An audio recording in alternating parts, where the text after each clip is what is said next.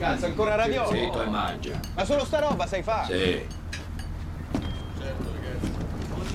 Si tu veux manger, il faut venir à table. D'après ces relevés, je pense que je pense que je devrais être plus près de la côte. Qui a fait ça? C'est toi qui as fait ces nœuds? Alors ça commence à revenir. Non, non, ça commence pas à revenir. Ça revient pas. Les nœuds, c'est comme le reste. Il y avait un bout de corde, j'ai pondu ça. C'est pareil pour un tas de trucs. Je sais lire, je sais écrire, additionner, soustraire, faire le café, mélanger un jeu de cartes, mettre les pièces sur un ça échiquier. revient, mais... Non, putain, ça revient pas Rien ne revient, j'ai beau essayer Je m'arrache les yeux sur ces foutues cartes Je me fais chier depuis 15 jours là-dessus Sans résultat, je tourne en rond comme un aveugle Tu dois reprendre des forces. Ça reviendra plus tard. Et si ça revenait jamais? On va accoster demain et je n'ai aucune identité, je suis personne. Bonjour et bienvenue dans ce premier numéro de Musical Suspect. Le principe de l'émission est très simple, revenir sur un film et sa musique, comprendre son impact, son interaction avec l'histoire. Il est aussi question d'observer la démarche d'un compositeur, la relation avec un réalisateur, voire éventuellement les sources d'inspiration potentielles, bref, tout ce qui permet de mettre en place la colonne vertébrale d'une bande originale. Et c'est la sortie récente de Jason Bourne qui m'a orienté pour cette première. J'ai donc décidé de revenir sur La mémoire dans la peau, long métrage de Doug Liman sorti au milieu de l'année 2002. L'histoire, vous la connaissez sûrement, c'est celle d'un homme amnésique sauvé des eaux, retrouvé criblé de balles et avec qui plus est, un numéro de compte greffé sous la peau. Dans la catégorie balisée des films d'action hollywoodiens, La mémoire dans la peau est à l'époque une petite révolution. Souci du réalisme, scènes d'action au montage épileptique et au plan très serré font du film un ensemble justement rythmé. Un pari réussi donc pour Doug Liman qui pose une ambiance unique et se démarque, euh, il est vrai, des autres productions du genre. Derrière ce succès, nous retrouvons la patte d'un compositeur qui s'est affirmé depuis l'aube des années 2000 comme l'un des plus talentueux de sa génération. Je veux parler du Britannique John Powell. Du destin, car à l'origine, Doug Liman fait appel à Carter Burwell, reconnu notamment pour sa collaboration avec les frères Cohen. La production dépense une belle somme pour répondre aux exigences de l'américain qui décide de miser sur une approche orchestrale. Bien que très avancé et déjà enregistré en partie, le travail de Burwell ne correspond pourtant pas aux attentes du réalisateur. Il n'hésite pas à rejeter le score dans son ensemble et Burwell débarqué, la production part donc à la recherche d'une nouvelle baguette. Et c'est John Powell, compositeur relativement jeune mais déjà très expérimenté, qui hérite du bébé, ou plutôt du fardeau. À son tableau de chasse, Shrek et Chicken Run, co-composé avec Harry Gregson Williams, ou encore Volte-Face, son premier fait d'armes, le film de John Woo. Mais alors pourquoi fardeau? En fait, deux problématiques se posent à notre compositeur. Écrire en un temps limité, certes, mais surtout avec les poches trouées, une bonne partie de l'argent étant déjà évaporée dans la partition initiale. La solution Prendre le contre-pied total de Carter Borwell et s'orienter vers un score entièrement électronique. Entièrement, c'était en tout cas l'idée de départ. En fait, il reste juste assez d'argent pour enregistrer une petite section de cordes, une section qui va donner toute la couleur au travail de John Powell. Une robe sonore qui servira toute la trame, s'accélérant, ralentissant, collant ainsi aux pulsations de notre protagoniste.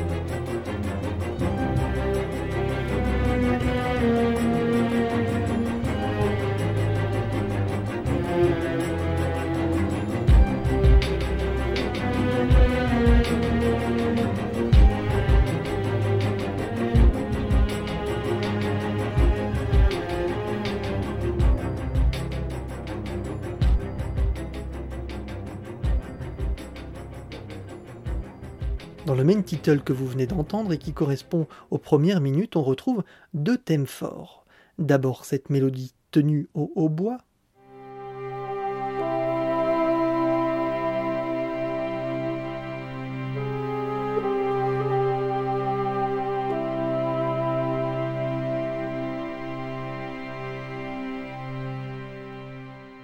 Et cet ostinato aux cordes, motif musical répété, véritable ossature ici de ce score.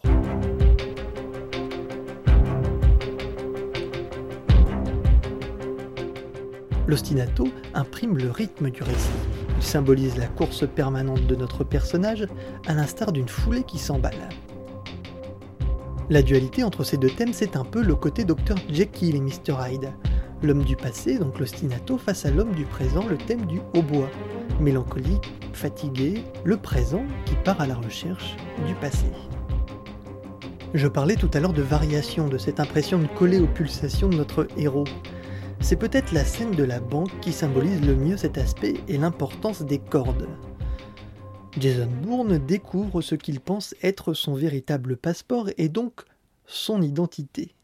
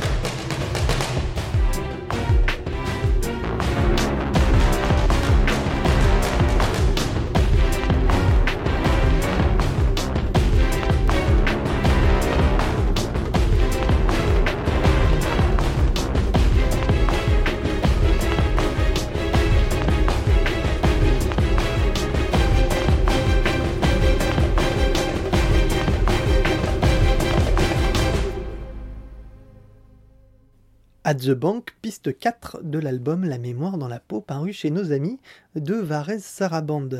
Nous avons donc vu l'emploi des cordes et leur rôle dans le récit. L'autre grand acteur de la trame sonore, et vous venez de l'entendre dans ce morceau, ce sont les percussions. On les retrouve à chaque fois que le récit s'accélère. La première illustration euh, dans le film en est peut-être la meilleure car elle est concentrée sur un très bref moment. Ici, allongés sur un banc public, deux agents viennent à la rencontre de Jason Bourne. Hey, Können Sie die Schilder nicht lesen? so, aufstehen. Los, auf jetzt. Der Park ist geschlossen, Sie können hier nicht schlafen. Ça va. Zeigen Sie mir Ihren Ausweis. J'ai Ihre Papiere? plus de. Vous fatiguez pas, j'ai pas de papier, meine Papiere, ich hab sie verloren. Genug. Stehen Sie jetzt auf. Ich muss schlafen. Los, hoch. Hey, aufstehen. Hoch.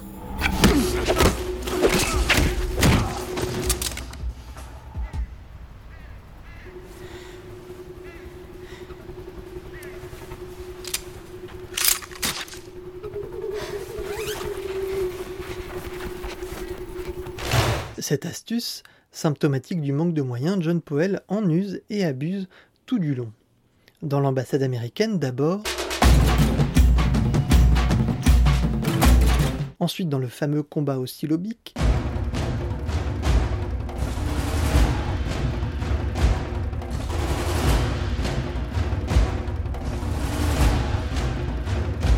ou encore dans une fusillade champestre.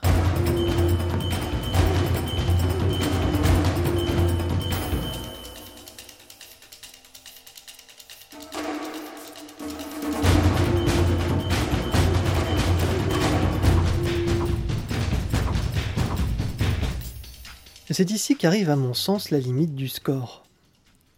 Certes, c'est intelligent à l'écran, c'est un peu plus indigent à l'écoute. Disséminés un peu partout et trop présents, ces morceaux atténuent clairement le plaisir d'écoute du CD. Ce qui m'embête le plus dans tout ça, c'est que cette surexploitation de percussions et d'électronique va donner le là pour les années à venir. Écoutez par exemple ici ce morceau d'un film euh, d'action bateau des années qui suivent Taken de Pierre Morel. Le morceau s'intitule Poursuite by the Seine et il est composé par Nathaniel Mechali.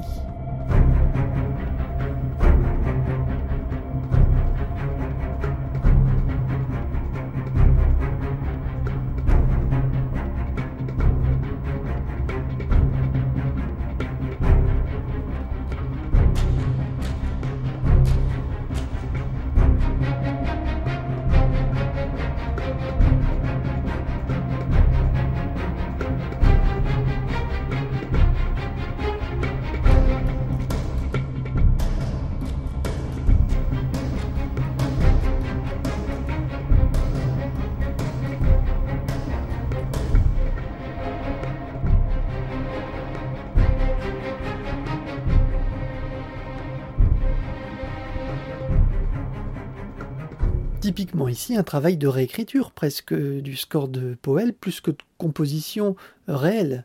On ne peut pas aussi passer sous silence Paul Wackenfold et son Ready Steady Go utilisé pour la course-poursuite centrale du film dans les rues de Paris.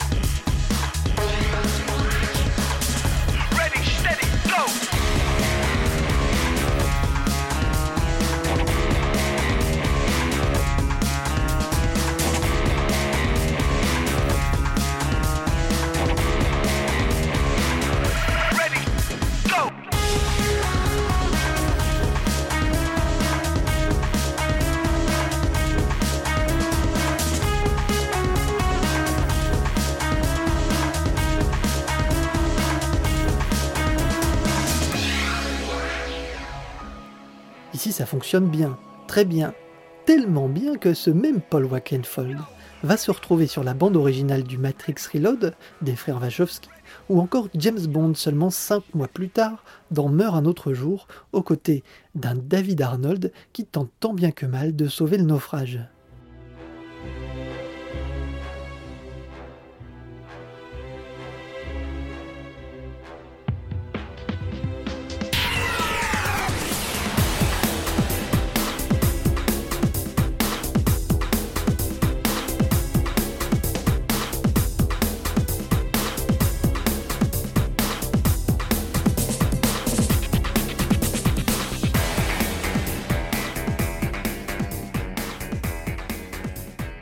De coïncidence car c'est ce même David Arnold qu'évoquera John Powell dans une anecdote croustillante révélée au site Empire.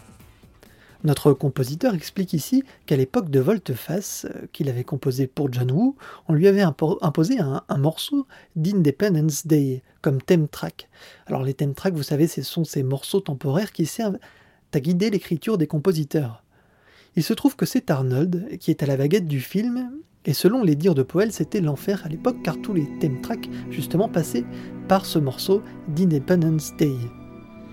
Quelques années plus tard, Powell croise Arnold qui lui avoue euh, qu'il ne peut plus supporter la musique de la mémoire dans la peau, utilisée pour la majorité des thème tracks auxquels il a affaire.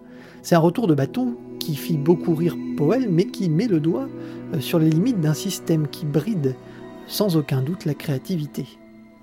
Un pistolet, six passeports et du liquide. Qui se balade avec un numéro de compte greffé dans la hanche?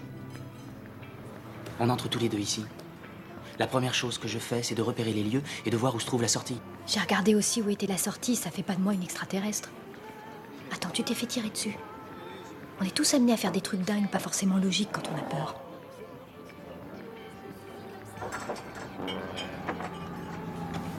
Il y a six voitures garées sur le parking. Je peux te filer leur numéro sans les regarder. C'est une gauchère qui est venue nous servir. Et le gars sur le tabouret au comptoir a déjà sifflé deux verres, pèse 112 kilos et sait se défendre en cas de besoin. Je sais que s'il me fallait un flingue, routier dans le camion gris pourrait sûrement m'aider. Et je sais qu'à cette altitude, si je dois courir à toute vitesse, je ferai largement une borne avant de perdre une seule goutte de sueur. Comment je peux savoir tout ça? Sans savoir qui je suis. Vous allez me demander est-ce que j'aime ou non du coup La mémoire dans la peau? La réponse est oui. C'est un score et un film que j'affectionne beaucoup. Créatif, intelligent, il marque aussi l'ascension de John Powell, à mes yeux un des compositeurs les plus talentueux de ces dernières années. Là où c'est assez drôle, c'est que finalement, pour la suite des aventures de Jason Bourne, avec un budget bien plus conséquent et plus de temps, euh, le compositeur aboutira à un résultat beaucoup plus fin, en ne suivant que marginalement la direction qu'il aura lui-même impulsée à tout un pan du cinéma hollywoodien. Je vous remercie beaucoup d'avoir suivi cette première émission. N'hésitez pas à nous laisser vos impressions et suggestions euh, sur nos, pages Facebook et Twitter. Je vous rappelle que vous pouvez retrouver aussi la majorité des titres entendus sur lagrandeévasion.fr. Pour être complet et conclure l'émission, je ne pouvais pas m'empêcher de vous laisser avec Moby bien sûr, et le titre Extreme Ways, un morceau qui clôture brillamment euh, quelques secondes avant le générique chaque volet de la saga, exception faite de la version française, et j'insiste, la version française uniquement, de la mémoire dans la peau.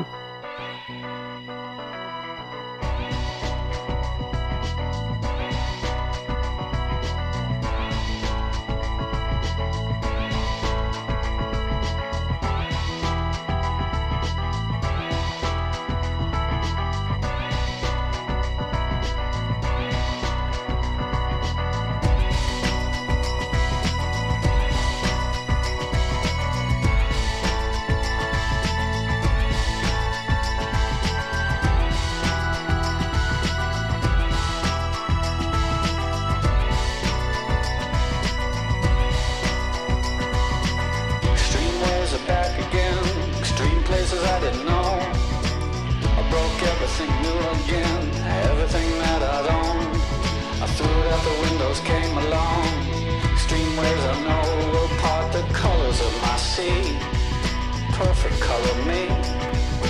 Extreme ways that help me, that help me out late at night. Extreme places I had gone, but never see any light. Dirty basements, dirty norms, dirty places coming through. Extreme worlds alone, did you ever like it, Pam? I would stand in line for this. There's always room in life for this.